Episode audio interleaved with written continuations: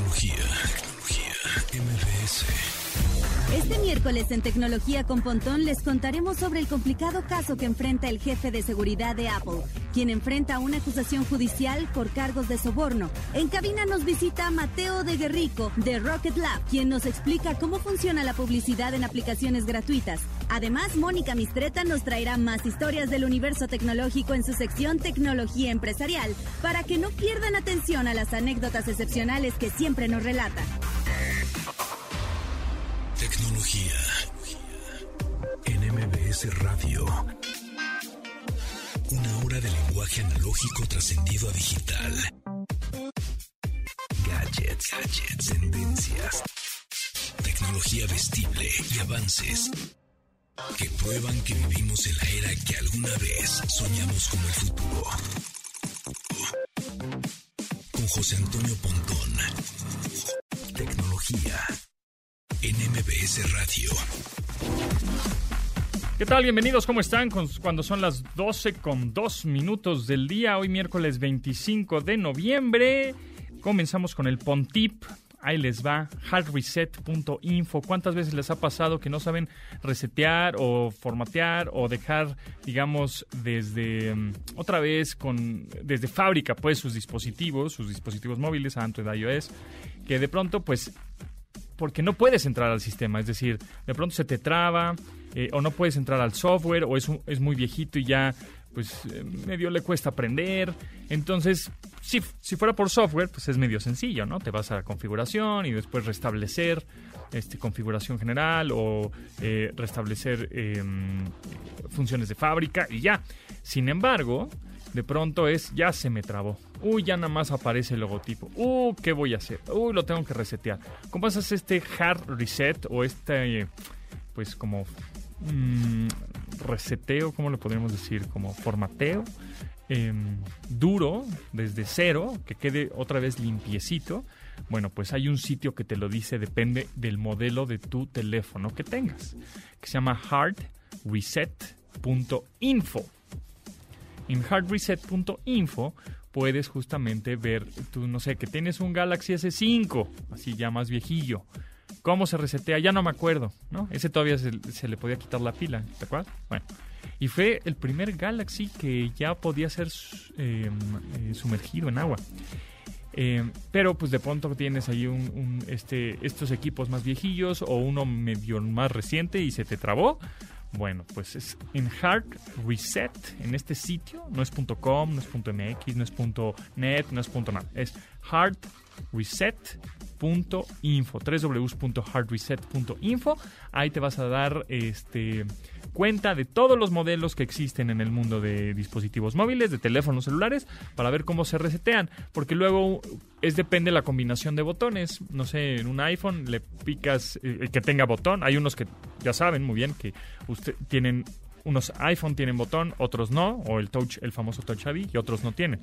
Que por cierto, la regla es si tiene botón no tiene Face ID, es decir, no tiene reconocimiento facial para desbloqueo. Y si, y si no tiene botón, pues tiene reconocimiento facial. Es decir, si tiene Touch ID, no tiene Face ID. Y si tiene Face ID, no tiene Touch ID.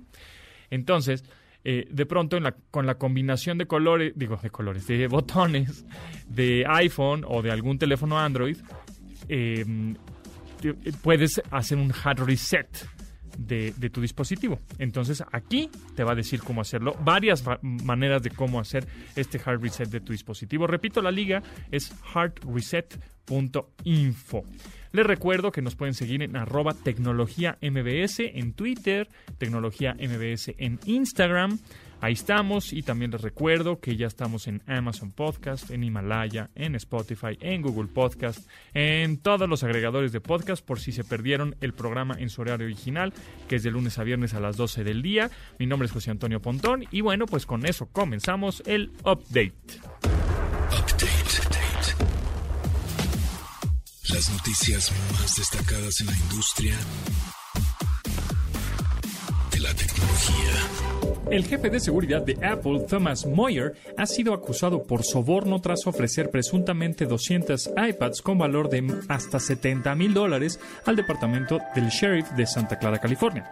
La oferta pretendía recibir a cambio de cuatro permisos para portar armas, los cuales habían retenido a los empleados de la compañía de electrónicos. Esta investigación data de 2019, cuando la investigación del fiscal de distrito evitó que la fechoría procediera y de paso involucró al sub comisionario de Santa Clara, Rick Sock, y al capitán de la entidad, James Henson, quien solicitó los sobornos en un principio. El abogado de Moyer señala que su cliente es inocente y que es víctima del daño colateral en una disputa entre la fiscalía y la comisaría. Al momento ni Apple ni Moyer han hecho declaraciones al respecto. Tecnología, tecnología, Ayer se dio a conocer que Best Buy dejará de operar en México al terminar 2020. La compañía anunció que cerrará las 49 sucursales que tiene en el país a partir del 31 de diciembre de este año. Incluso advirtió que son 8 las tiendas que ya concluyeron sus labores, ya que las consecuencias acarreadas por la pandemia son irreversibles y por lo mismo decidieron terminar con su trabajo en el país refrendaron su compromiso con los clientes, por lo que durante su proceso de cierre brindarán apoyo a sus colaboradores para apegarse a la ley en todo momento. También darán talleres a los diferentes equipos de trabajo para el uso efectivo de diferentes plataformas para buscar empleo, así como la creación de currícula, simulaciones de entrevistas laborales y cubrirán el seguro de vida de todos sus empleados durante 2021, así como extenderán el de gastos médicos mayores a los empleados que cuenten con este. Tecnología MVS. Después de que hackers penetraron la seguridad de Spotify con box que les permitieron obtener acceso privilegiado y llevarse así los registros de hasta 350.000 usuarios, sin embargo, los investigadores de seguridad en línea Ran Locker y Noam Rotem encontraron dichos registros como parte de un proyecto que busca información no asegurada en línea. Aparentemente, los hackers dejaron la información expuesta en una nube con acceso desprotegido, por lo que fue localizado por Locker y Rotem sin mayor problema. Ellos no pueden asegurar si alguien más obtuvo acceso a estos mientras fue colocado en dicha nube, por lo que no se sabe si algún otro hacker obtuvo acceso a estos datos en ese tiempo. Un amable recordatorio de no reciclar nuestras contraseñas para evitar cualquier tipo de fraude realizado con nuestros datos. La empresa de movilidad urbana Didi anunció el lanzamiento de Didi Mujer, una nueva función que permitirá conectar a conductoras con pasajeras. Este movimiento busca promover la inclusión de mujeres para acceder a oportunidades de ingreso flexible, reducir brechas de género e impulsar el empoderamiento femenino. Además, la ventaja es que las conductoras podrán activar o desactivar de acuerdo a sus necesidades esta función. Las pasajeras, en cambio, recibirán una notificación con la que sabrán que tomarán un viaje exclusivo para mujeres y la solicitud se podrá cancelar sin penalizaciones en caso de que vaya un acompañante o vayan a incluir a algún tercero masculino en algún punto. Este movimiento no solo busca incrementar la fuerza y participación de mujeres en el sector, sino que busca dar a sus clientas la opción de elegir con quién quieren viajar. Tecnología MBS Searching El significado de los términos tecnológicos. Un lavalier o micrófono de solapa es un tipo de micrófono usualmente inalámbrico pequeño utilizado para la captación de sonidos en televisión, teatro y audiciones públicas, el cual permite dejar las manos libres y facilita el desplazamiento por el escenario de la persona que le da uso. Suelen equiparse con una pequeña pinza para sujetarlo a la ropa, aunque también pueden estar suspendidos de un cordón sujeto al cuello. El cable por el que se conecta con el equipo de transmisión puede esconderse bajo la ropa, por lo que incorporan un radiotransmisor que permite la movilidad del emisor. Estos micrófonos miniaturas suelen ser suministrados con un conjunto de rejillas intercambiables de diferente espaciado, las cuales permiten graduar la captación de diferentes frecuencias, mismas que se potencian por una cavidad resonante. Alcanzan un límite entre 6 y 8 decibeles, lo que ayuda a compensar las frecuencias limitadas u obstruidas por la cercanía a la fuente contra el soporte físico que la sustenta.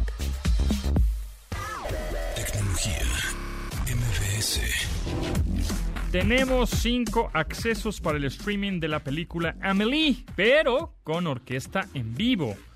Hay que revivir esta maravillosa película de Amélie, un clásico, clásico del cine francés, musicalizada por la orquesta en vivo, pero desde la modalidad de streaming o transmisión. Así que la cita es este sábado 28 de noviembre a las 8.30 de la noche.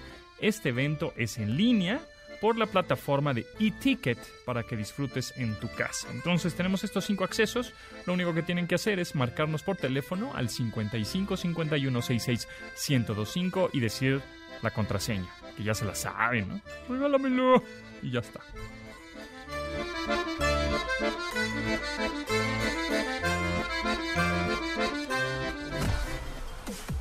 Síguenos en Instagram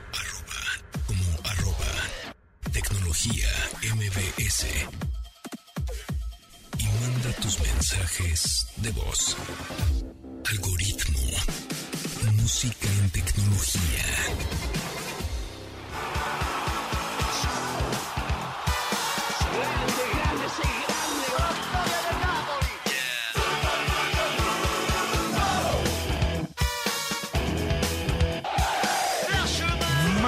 Con Santa Maradona. ¿Por qué?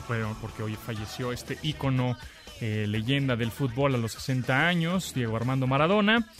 Y bueno, pues Manu Chao, Mano Negra, es súper fan, siempre lo ha sido del fútbol y por supuesto mucho más de, de, Maradona. Y es por eso que pues se inspiró en Maradona para hacer esta rola Santa Maradona, que forma parte de Casa Babilón, último trabajo de estudio del célebre conjunto Fusión Mano Negra. Ahí está, vamos a escuchar un poquito más. Mano Negra con Santa Maradona.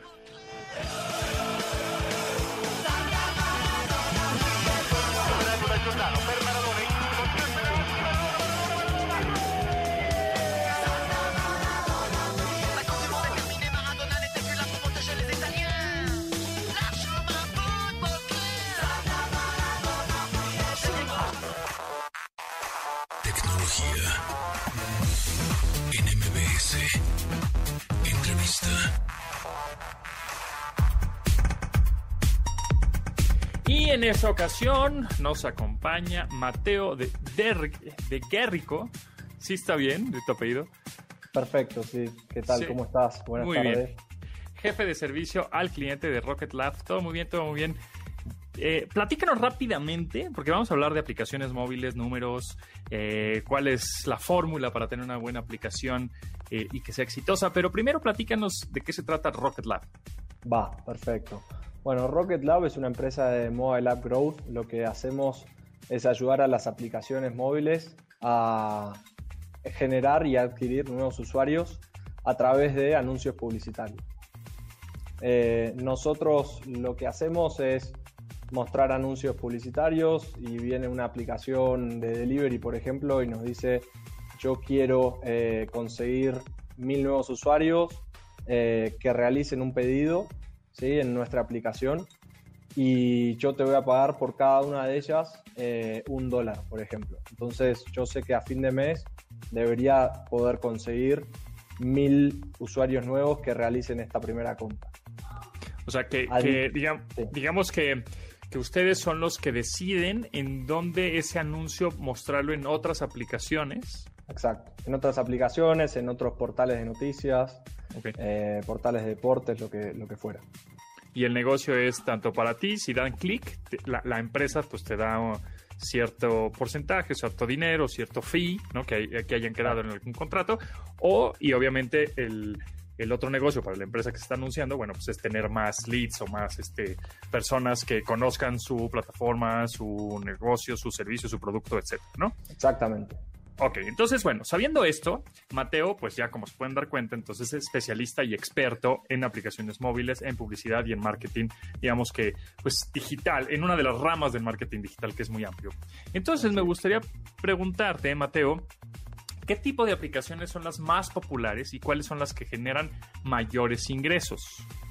Perfecto. Bueno, hoy en día, digamos, están muy, muy de moda y muy en auge las aplicaciones de delivery de comida, las aplicaciones de, comercio electrónico, este, también las aplicaciones em, de ride sharing, como puede ser Uber, por ejemplo, Cabify Bit, todas las que están aquí presentes en México, Didi. Em, las apps, sí, básicamente las apps de, delivery, las apps bancarias también, eh, caso fintechs, están, están muy en boga y le permiten a, a, los, a los, las personas que quizás están fuera hoy del, del sistema bancario, poder eh, tener acceso a un crédito, a una tarjeta de débito, eh, a poder invertir en algunos casos. Con lo cual, esos son los, los tipos de aplicaciones que, que, más ayudamos nosotros a crecer. ¿Y cuáles son las que generan mayores ingresos? Esas, digamos, eh, porque por un lado están las...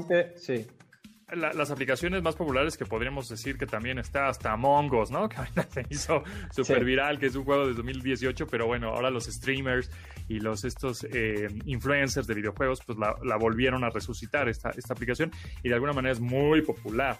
Ahí pues también te aparecen anuncios, ¿no? En donde... Claro, bueno, esas apps monetizan con empresas como nosotros, ah, donde eh, nosotros mostramos aquí anuncios eh, en el caso de que estos, eh, de que estos publishers, digamos, lo tengan eh, así dispuesto, entonces mostramos publicidad, ellos ganan por la venta de ese espacio publicitario y nosotros ganamos cuando un usuario se descarga la aplicación y hace el objetivo que, que la app, que es cliente nuestra en este caso, que hablamos antes, realiza esa conversión. Exacto, porque aquí la pregunta es de pronto es, este, bueno, Among Us se descargó 60 millones de veces, ¿no? En los últimos dos, tres meses. Y dices, bueno, pues es gratis. Yo como consumidor final juego Among Us un ratito, me, al final de la partida, no, porque realmente es, en este juego pues no es tan invasiva la publicidad. Cuando termina la partida pues, sale un anuncio de 30 segundos, 15 segundos, etcétera. Entonces, ahí es la pregunta que mucha gente se hace es, cómo gana dinero, en este caso, este tipo de aplicaciones que son gratuitas. Claro. ¿Y, y, ese dinero a quién se lo dan? ¿O cómo se reparte? Sí, eh, lo que hacen esas empresas es mostrar anuncios que les proporcionamos nosotros eh, u otros em, agencias publicitarias eh, para promocionar otras aplicaciones que quieren adquirir nuevos usuarios. Y entonces, y, ese dinero, cuando tú, por ejemplo, yo como usuario final estoy jugando y de pronto me aparece un anuncio, le doy clic. Eh, cuando le doy clic, se genera. ¿Cómo se genera ese dinero? Y, y ese dinero, ¿a quién se le va? A la aplicación, en este caso al publisher del videojuego, a ustedes y, el cliente cómo lo traduce en ganancia. Porque posiblemente, bueno, no gane dinero porque es el que está invirtiendo, pero ¿Cómo, ¿Cómo se traduce en una ganancia? Bueno, no me, no me quiero poner muy técnico en este caso, pero digamos que hay como grandes agrupadores de distintas aplicaciones de juegos, portales de noticias y demás, que tienen como el inventario disponible. Entonces, eh, cuando una empresa como la nuestra quiere mostrar un anuncio, se conecta con, con este agrupador de, de aplicaciones ¿sí? Y ahí se produce lo que es una puja en tiempo real, que ocurre en fracciones de segundos, donde si hay un anunciante que dice, ok, yo quiero este espacio para este usuario y te voy a pagar, no sé, 0,1 centavo, eh, y viene otro y dice, no, yo por este te ofrezco 0,2, bueno, ahí es donde eh, el de 0,2 gana esa puja y termina mostrándose ese anuncio eh, para ese usuario en particular en ese momento. Ok, ok. Y, por ejemplo, en este caso, Rocket Lab, tu compañía, gana un porcentaje de esos dos centavos. Exacto. En realidad, nosotros lo que hacemos eh, es mostrar los anuncios y cuando conseguimos los resultados, por eso somos tan atractivos eh, para nuestros anunciantes, nuestros clientes, recién cuando el usuario hace clic en el anuncio, se dirige al store eh, a descargarse la aplicación y por ejemplo hace el primer pedido, eh, recién cuando hace el primer pedido es que eh, el, cliente nos, nos paga a nosotros.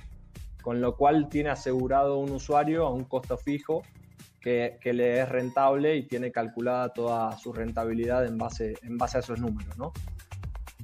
Ok, el tiempo se nos va volando, pero bueno, me gustaría preguntarte el rol de las aplicaciones justamente en compras durante ahora la pandemia y el buen fin. ¿Cómo fue este boom? Cada vez empezaron a anunciar más aplicaciones en otras aplicaciones. Este, la transferencia electrónica fue bestialmente, ¿no? Este, ¿Cuánto porcentaje subió? ¿Cómo, cómo, estuvo, cómo es el estatus? Rápidamente te cuento estos datos, habría que confirmarlos eh, luego, ¿no? Con la Asociación Mexicana de Ventas Online pero antes del buen fin se estimaba que el 86% de los compradores planeaba pedir productos en línea, el 36% de ellos los comprará por su teléfono smartphone y el 46% de, de, estos usuarios lo hará directamente por la aplicación y no por una página web.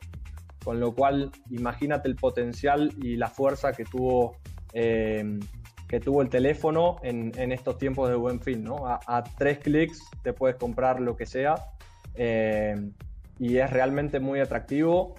Y si uno utiliza bien el teléfono, las personas pasan gran parte de su tiempo en el día en el teléfono, por trabajo, por divertimento, por lo que sea. Entonces, si tú puedes impactarlo en el momento justo, con el mensaje adecuado, tienes todas las de ganar para llevarte a ese usuario eh, y que sea realmente eh, un éxito tu aplicación y te vuelve a elegir ese usuario. Buenísimo, bueno, el tiempo se nos pasa volando, mucho, muy interesante. Igual te vuelvo a invitar para platicar acerca más, acerca más de, este tipo de, temas de aplicaciones, porque obviamente el sueño de todo emprendedor es hacer una aplicación y que genere millones de dólares de un día a otro, ¿no? más hoy en día. Exacto, es lo, ideal. Entonces luego, este, pues nos comunicaremos después para que nos des algunos tips, consejos o, un top 5 de lo que debe tener tu aplicación para que sea, sea un éxito. Perfecto, sí, sin problema. Nos buscas y, lo hablamos. De los 126 millones de, de habitantes que hay aquí en México, se estima que hay 106 millones de teléfonos eh, y 95 millones de, mexicanos tienen un teléfono, con lo cual el mercado potencial es inmenso. Definitivamente, con que le vendas a un millón, pues ya, ¿no? Con eso ya suficiente. Eh, Mateo de, de, Guerrico, muchísimas gracias, jefe de servicio al cliente de Rocket Lab. Ahí estamos en comunicación, mucho éxito y te mando un abrazo. Vale, gracias por invitarme. Bonita tarde.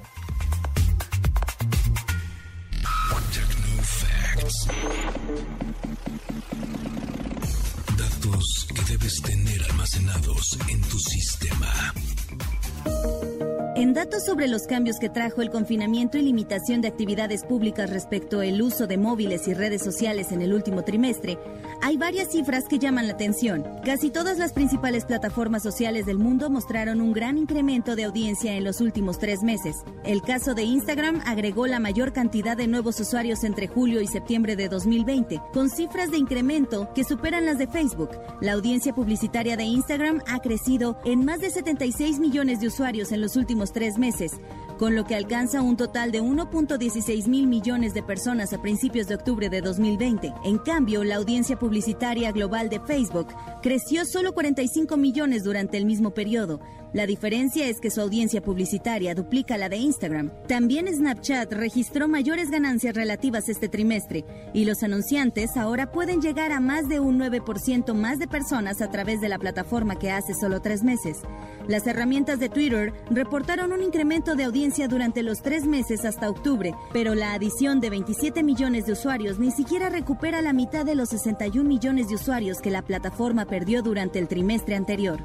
TikTok, pese al bloqueo en India y los conflictos de operación en Estados Unidos, logró agregar más de 80 millones de nuevos usuarios fuera de India entre julio y septiembre de 2020. Los últimos números oficiales sugieren que la audiencia mundial de TikTok ya supera la marca de 700 millones.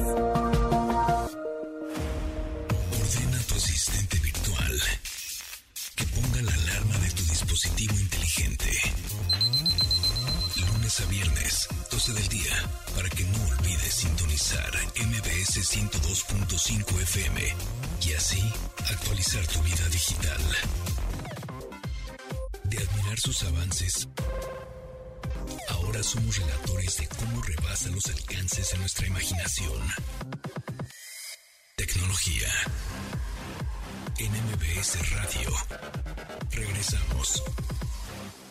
Se le ven las alas heridas, es la Biblia junto al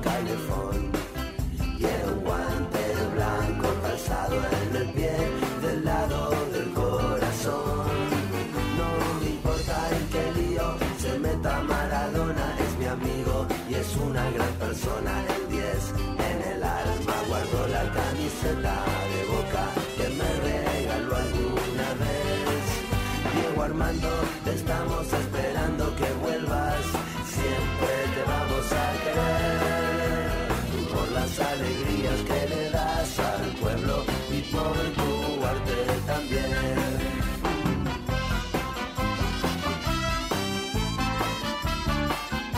Andrés Calamaro. Maradona, así se llama la canción, expresó su admiración por Diego Armando Maradona de manera expresa en su álbum de 1999, un álbum llamado Honestidad Brutal. En este aparece justo un tema que pudo cantar junto con Diego en el escenario y que tituló como el apellido del astro argentino, Maradona. Este músico, compositor, productor, cantautor y amigo de Diego le dedicó esta canción, pero en su discografía hay varias referencias futbolísticas con el tema llamado Mi enfermedad. Lo que estamos escuchando es Maradona de Andrés Calamaro. No importa si nunca has escuchado un podcast o si eres un podcaster profesional. Únete a la comunidad Himalaya. Radio en vivo. Radio en vivo. Contenidos originales y experiencias diseñadas solo para ti. Solo para ti. Himalaya.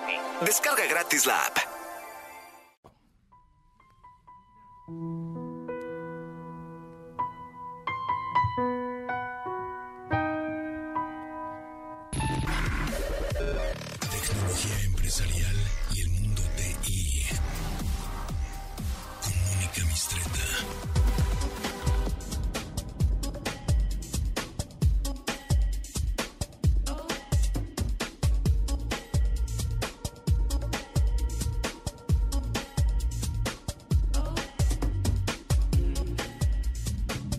Hoy es miércoles de Mon- con M de Mónica Mistreta. ¿Cómo estás, Mónica? Muy bien, gracias. Saludos a todos allá afuera. Muy bien, muy bien. Qué, qué bueno que andas por acá, que te diste la vuelta, que sí pudiste venir. Sí, estaba así como en duda todavía. Pero, pero ya, qué bueno que te, te- te- te diste la vuelta por acá. Y tenemos a Rafa Pimentel, director en sistemas de ingeniería de MBC Radio. ¿Cómo estás? Muy bien, ¿qué tal? ¿Todo bien? Aquí andamos. Oye, pues Excelente. Ahora hemos platicado con Mónica en muchas ocasiones, en muchas colaboraciones en todos los miércoles, acerca de este trabajo remoto, de la pandemia, de la seguridad, este Del y monitoreo de los eh, empleados remotos, del trabajo, de cómo, cómo el estás soporte técnico. sobreviviendo algunas compañías este que se llevaron laptops, que no se llevan laptops, que este cómo le están así, cómo le La están haciendo. conectividad. Ajá, exacto. Todos los retos y desafíos Así de estar es. fuera, ¿no? ¿Cuánta gente tienes fuera todavía? Pues yo creo que el, el 90% de los trabajadores están en, en casa todavía, ¿no? Realmente quienes están aquí es la gente de operación de cabinas y la gente que opera los equipos de transmisión y algunos cuantos de mantenimiento. y- no, es muy poquitita gente la que está aquí realmente. O sea, incluso tu equipo de IT está fuera. Están fuera, hay guardias nada más, ¿no? De este, para gente de soporte que está aquí en sitio por el equipo que tenemos en sitio. Eh, igual que la parte de ingeniería, ¿no? De los transmisores, etcétera, etcétera. Sí hay gente en sitio, pero son, son guardias y están rolándose para venir lo menos posible a, aquí a la oficina. Y el equipo que tienes en sitios, es decir, aquí todavía tienes un centro de datos eh, muy crítico o ya casi todo está en la nube. Pues yo creo que tenemos como 50-50, ¿no? Hay muchas cosas que sí ya están en la nube, pero hay otras que pues, son las relacionadas con las cabinas, que todavía están aquí, ¿no? Que viven aquí. Entonces, bueno, sí tenemos un centro de datos que cuidar. Ahora, ¿cómo este nos encerraron en marzo, ¿no? Así es. ¿Cómo, ¿Cuáles fueron los retos de mandar a todos? Digo, entiendo que, por ejemplo, ventas, eh, algunas personas pueden hacer su trabajo remoto con una, computadora y no pasa nada, ¿no? Posiblemente es alguna conexión a internet, algunos mails y PowerPoints y presentaciones y ya. Pero, justamente, transmisiones en vivo, transmisiones este, que- de los locutores que estaban en cabina, eh, entretenimiento, eh, en- todo este rollo, ¿cuáles todo, bueno, fueron los retos y de no estresar tanto, me imagino, los servidores del, del de grupo. locales. Pues mira, eh, principalmente el, el- Bueno, afortunadamente teníamos nosotros ya como una cultura de, de- de movilidad bastante eh, arraigada. Mm, había muchas transmisiones que se hacían eh, ya de manera remota, había enlaces que se hacían remotos, noticieros que se hacían remotos, y pues teníamos como ya muy listo para hacer cosas aisladas, ¿no? El, el reto fue, pues ahora hagamos todo estando fuera, ¿no? Y además, como decía, simultáneo, ¿no? Porque pues están hoy ya tres cabinas transmitiendo de manera simultánea. Entonces necesitamos infraestructura no para hacer un enlace remoto, sino para hacer las transmisiones. ¿no? Entonces todo el equipo que teníamos disponible para eso se repartió con los locutores de los programas para que tuvieran en su casa ellos una forma de conectarse directamente aquí, ¿no? A través de estos equipos especializados para, para hacer la transmisión y que pudieran tener ellos, pues como si estuvieran aquí en cabina, ¿no? Todo, todo lo que ellos necesitan para, para trabajar. Ahora, algunos sabrán un poco más de tecnología que otros y entonces, ¿sabes? Unos saben más de igual micrófonos y, ah, yo conecto mi micrófono USB y ya, ¿no? Pero hay otros que no tanto. O sea, ¿cómo es este soporte remoto? Pues mira, a los que afortunadamente encontramos aquí todavía antes de irnos a encerrar, los pudimos explicar aquí cómo se hacía todo, ¿no? En, en, en, persona, en vivo.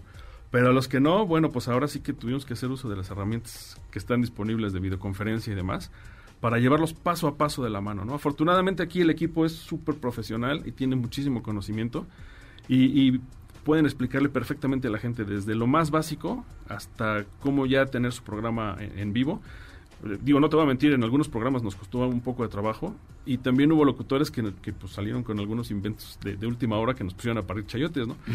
Porque querían tener a, a, todos los invitados al mismo tiempo y ya sabes, ¿no?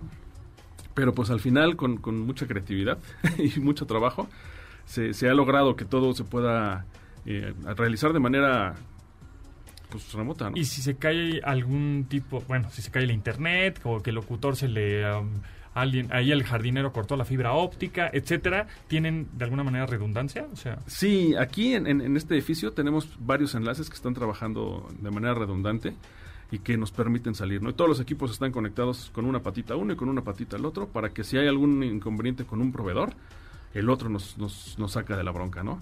Cuando es en casa, pues ahí sí este, tenemos que recurrir a la, a antigüita y al teléfono, ¿no? Puede el locutor marcar por teléfono aquí a cabina y seguir haciendo su programa a través de su servicio de teléfono. Oye, Rafa, y viendo ya a futuro, eh, hay muchos eh, que han respondido encuestas, muchas empresas, encuestas a nivel internacional, que ya señalan que probablemente hasta el 50% de sus empleados se quede en una modalidad remota. Eh, algunos dicen que solamente el 10, otros dicen que algunos días irán a la oficina, otros días no, pero en fin, la cuestión es que parece, todo parece indicar que el futuro del trabajo va a ser híbrido. Habrá una combinación, ¿no? Entre gente que se quede en su casa, que ya se, que ya se acomodó, que está feliz, y gente que sí vuelva a la oficina. Eh, ¿Cómo lo estás percibiendo aquí? Pues mira, nosotros ya de por sí traíamos para toda la gente de, de, de oficina un programa que se llama Workflex. O sea, la gente administrativa. Exactamente. Que permitía que estuviera un tanto en casa la gente, ¿no? O sea, no tanto como ahorita, obviamente, ¿no?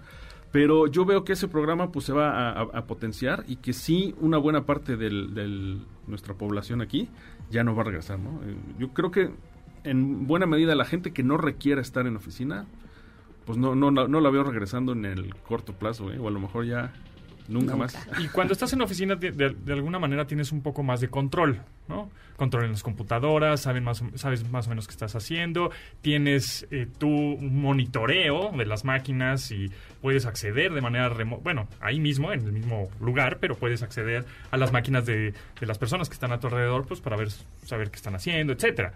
Ahora que las personas están en sus casas trabajando, posiblemente con sus computadoras personales, ya ni siquiera de, las, de la empresa, este, hablando un poco de seguridad, ¿cómo va a ser? O sea... Pues mira, yo creo que eh, hay algo muy claro que se venía platicando desde hace pues, muchos años, ¿no? En, en, los foros y demás, que es, hay que basar la, la, seguridad no en la infraestructura, sino más bien en el usuario y en los datos, ¿no? Y, y hoy, pues eso se vuelve totalmente evidente eh, el, área de tecnología se debe ocupar de cuidar los datos, ya no la infraestructura, y de cuidar eh, la seguridad desde el punto de vista del usuario, que al final es el, punto más vulnerable ¿no? dentro de toda la cadenita de seguridad. Eh, hemos visto que los ataques de phishing se han disparado, pero increíblemente, ¿no? Bueno, para quienes nos escuchan que no están familiarizados, el phishing son estos correos electrónicos que llegan y que dicen, este, se ha bloqueado tu cuenta de, del banco, da clic aquí y pon todos tus datos, ¿no? Entonces, pues yo creo que una parte muy importante es la concientización del, del, no nada más de los usuarios de las empresas, ¿no? De toda la gente que está utilizando eh, un equipo de cómputo en su casa, un smartphone, que ese tipo de ataques, pues son el, el, la forma en la que pues la delincuencia está actuando en este momento. ¿Y ¿no? ustedes están dando algún tipo de pues entrenamiento a todas estas personas o una comunicación constante, comunicación organizacional constante de, oigan, tengan siempre cuidado con el phishing, tengan cuidado, no, porque por lo general las vulnerabilidades en seguridad son errores humanos. Correcto. Sí, pues hay una campaña, ¿no? Que, bueno, es permanente, no es eh, específica de pandemia, de concientización sobre estos temas, ¿no? Sí se, han- se mandan los correos y pues se dan pláticas, ¿no? Este, esporádicas para concientizar a los usuarios. Y en cuanto a los datos, ¿cómo los estás protegiendo? Pues, número uno, los respaldos, ¿no? Es así el tema básico, eh, fundamental. Y pues con las herramientas que a nivel central te permiten eh, hacer esta protección o las que te permiten proteger los servicios que están en nube, ¿no? Es muy importante que ya se deje de pensar en que el firewall nos va a salvar de todos los problemas de seguridad y sí empezar a pensar en las, herramientas como los WAF o como los que traen ya los algoritmos de inteligencia artificial que nos ayudan a protegernos de, de diferentes tipos de ataques, ¿no? No nada más de los a la antigüita que eran la penetración del perímetro. Claro. Rafa Pimentel Pinto, director de Sistemas de Ingeniería de MBS Radio, ¿han tenido algún ataque cibernético en esta pandemia? ¿Ha- ¿Han atacado al grupo? Bueno, durante la pandemia sí hemos visto intentos de ataque en nuestra infraestructura, pero ninguno ha sido exitoso todavía. Ok, ¿Cómo se, ¿Cómo se han defendido? ¿Cómo nos hemos defendido? Tenemos un muy buen equipo de, de ingenieros que están revisando nuestras- nuestra infraestructura, no solo de seguridad, sino también nuestra infraestructura de servidores y demás, que pues detectan ¿no? que está algo ocurriendo y en ese momento reaccionan para contener esos ataques. Tienes la seguridad entonces interna, o sea, tienes un equipo dedicado solamente a seguridad. No es exclusivo para seguridad. Eh, ellos ven toda la parte de telecom y de servidores, pero sí son internos, no está tercerizado. Porque se está, hay una tendencia, ¿no? Hacia la tercerización de, de servicios de Hay una seguridad. tendencia ¿Tú muy cómo la ves? Pues mira, yo creo que hay cosas que sí se pueden poner en manos de terceros sin ningún problema.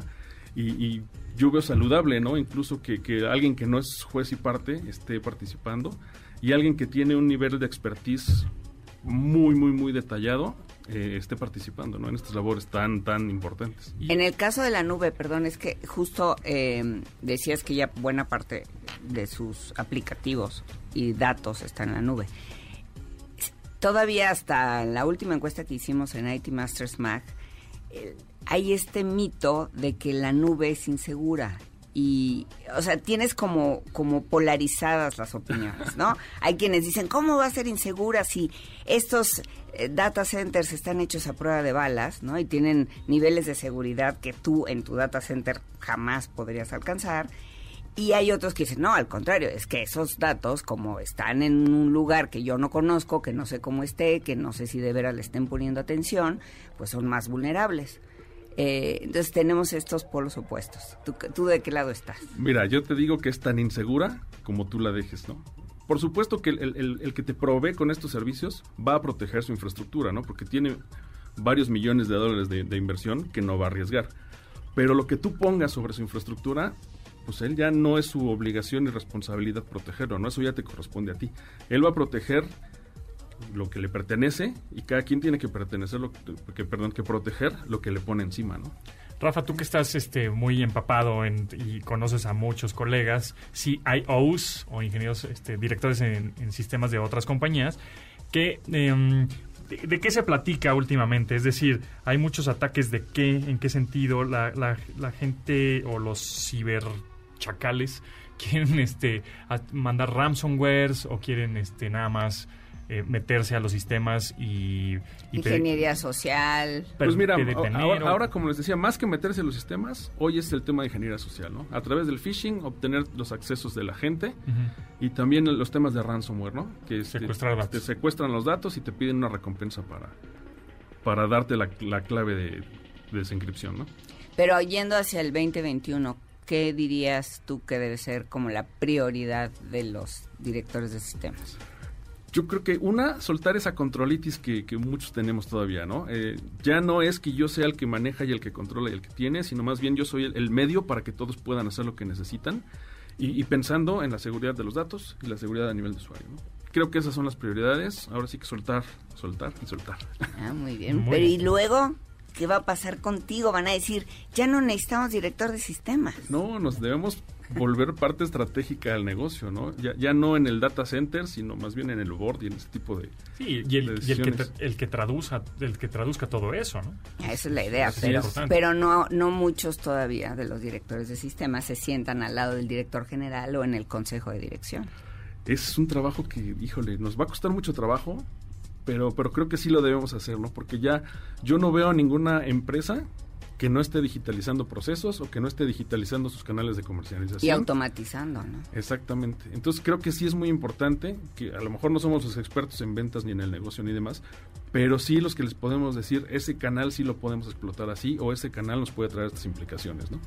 Muy bien. Sí, la verdad es que creo que la tecnología tiene que ir muy de la mano ahora De la los me- estrategia. Sí, de los medios tradicionales de comunicación que luego no están como muy no, bueno, yo hacemos televisión, ¿no? Bueno, hacemos radio, pero creo que tienen a CIOs o ingenieros en sistemas y directores en sistemas que saben mucho más y creo que los directores generales deben de tener esa pues mano derecha de decir, bueno, ¿qué más hacemos? ¿Qué otras herramientas hay para explotar todo el contenido que estamos generando, ¿no? Exacto, ¿no? Y para llegar al, al consumidor que hoy piensa muy diferente, ¿no? O sea, Además. o- o todo lo queremos en, la- en el smartphone en, en esta etapa de la vida, entonces, pues creo que todos tenemos que ir pensando en cómo hacemos nuestro negocio que quepa en el smartphone, ¿no? Exactamente. No, y además que los directores de sistemas piensen en el usuario final, en Sí, el cliente. También, claro, porque es importante. de repente se les olvida y están muy pendientes de lo de que está dentro, ¿no? De y los fierros, de los bueno, de los fierros y de los usuarios internos. Sí, de los colegas que Pero se les su idioma. olvida, se no, y se les olvida el valor que pueden añadir al cliente final, en este caso tu radio escucha. Claro, sí. Correcto, correcto. Muy bien, pues muchísimas gracias Rafa Pimentel Pinto, director de Sistemas de Ingeniería de MBS Radio. Qué bueno que te diste la vuelta por acá. Y bueno, pues a ver este próximas semanas cómo vamos haciendo este programa remoto, yo creo, ¿ah? Claro que sí. Porque eso va a pasar. eso se me hace que va a pasar pues- próximamente. Pues muchísimas gracias por la invitación. Encantado de estar aquí platicando con ustedes, Moni, también. Gusto saludarte nuevamente. Igualmente, Rafa. Y este, pues sí, platicamos para hacer tu programa desde Remoto. el lugar más cómodo que tú decidas. Buenazo, buenazo. Muchas gracias Rafa, que estés muy bien. Gracias, hasta luego.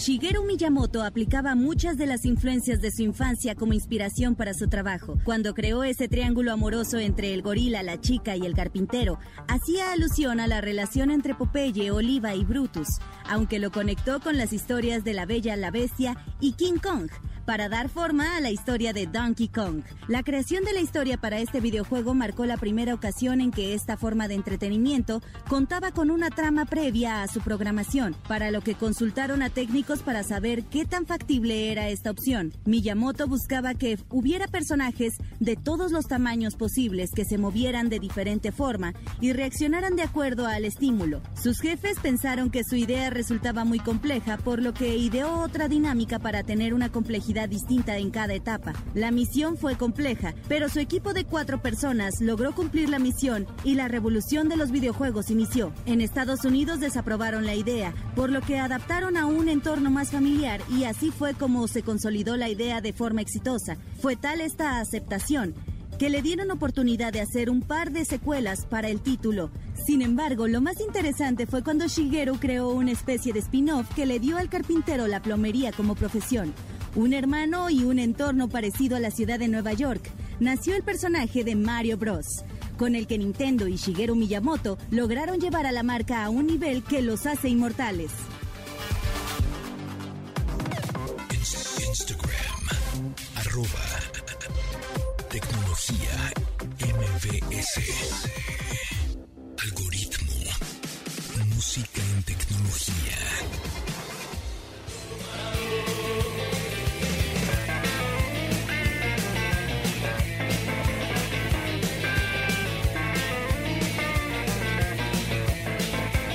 Los Piojos, Maradó. Es una canción y sencillo del grupo musical argentino Los Piojos, incluida en el tercer arco de 1996.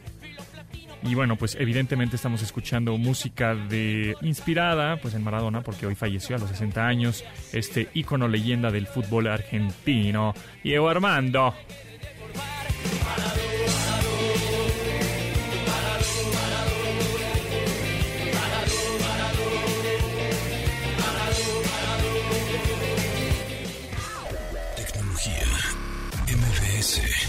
Seguimos aquí con eh, Mónica Mistreta. Hoy es miércoles con M de Mónica Mistreta.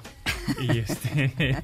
y vamos a eso. platicar de un concepto que no tenía idea del que me estabas hablando ahorita. Me dijiste, ay, has hablado, has, has oído del. Siempre te traigo algo nuevo, no Siempre, en este programa siempre todo el mundo aprende algo nuevo. Claro, yo aprendo de ti y todos aprendemos de todo. Todos, es compartir conocimiento, amigos. Compartir conocimiento, no sean egoístas con su conocimiento. Bueno, pues vamos a hablar de inteligencia artificial avanzada, Ándate, GPT-3. ándate. ¿Qué es eso? ¿Qué es eso? Bueno, resulta que acaban de eh, anunciar, es una nota que encontré en el New York Times, quienes, quienes sigan al New York Times este, ya la habrán leído, pero es muy, nue- muy nuevita. Eh, un laboratorio que está en San Francisco que se llama OpenAI, como inteligencia Inteligencia artificial, artificial, eh, acaba de dar a conocer que su lenguaje, este nuevo sistema GPT-3, después de varios meses en que estuvo aprendiendo lenguaje natural al analizar eh, libros digitales, casi se lee toda la Wikipedia, eh, trillones de palabras en blogs y en social media, etcétera. Bueno, fue capaz de reproducir una, mm, un diálogo como si fuera un, un psicólogo muy popular que hay en Estados Unidos, eh, hablando de creatividad. Entonces le dijeron, a ver si hace cuenta que este, este mm, lenguaje, le, le dijeran, ¿cómo diría si, si estuviera eh, Pontón explicando eh, el uso de Bluetooth, cómo lo explicaría? Y entonces imita tus palabras. Madre. Y lo hace como si Bienvenido a Black fueras Mirror. Tú, exacto.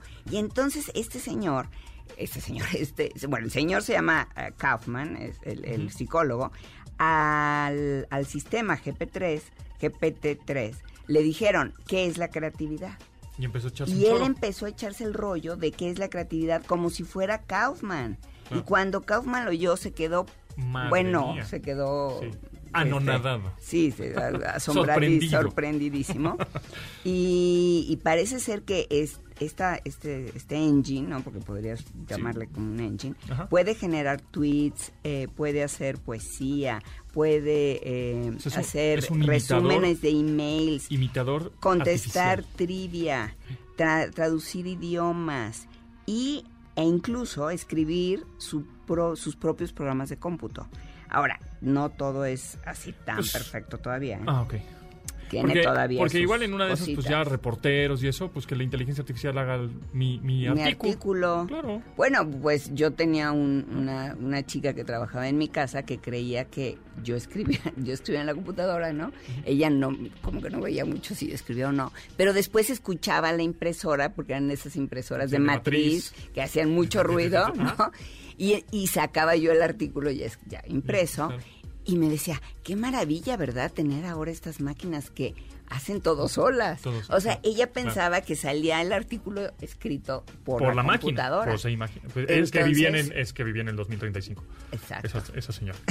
Este, muy bien, Mónica. Bueno, pues nos escuchamos próximo miércoles. Nos vemos el...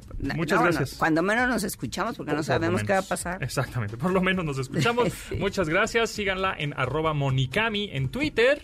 Y bueno, nosotros Y nos en despedimos. YouTube. Y en YouTube también. IT Masters News. IT Masters News en YouTube, suscríbanse a su canal y nosotros nos escuchamos mañana a las 12 del día, una hora de tecnología. Mi nombre es José Antonio Pontón, gracias a Neto, Rodrigo, Itzel y Marcos en la producción de este programa. Hasta luego. De admirar sus avances, ahora somos relatores de cómo rebasa los alcances de nuestra imaginación. Tecnología. En MBS Radio.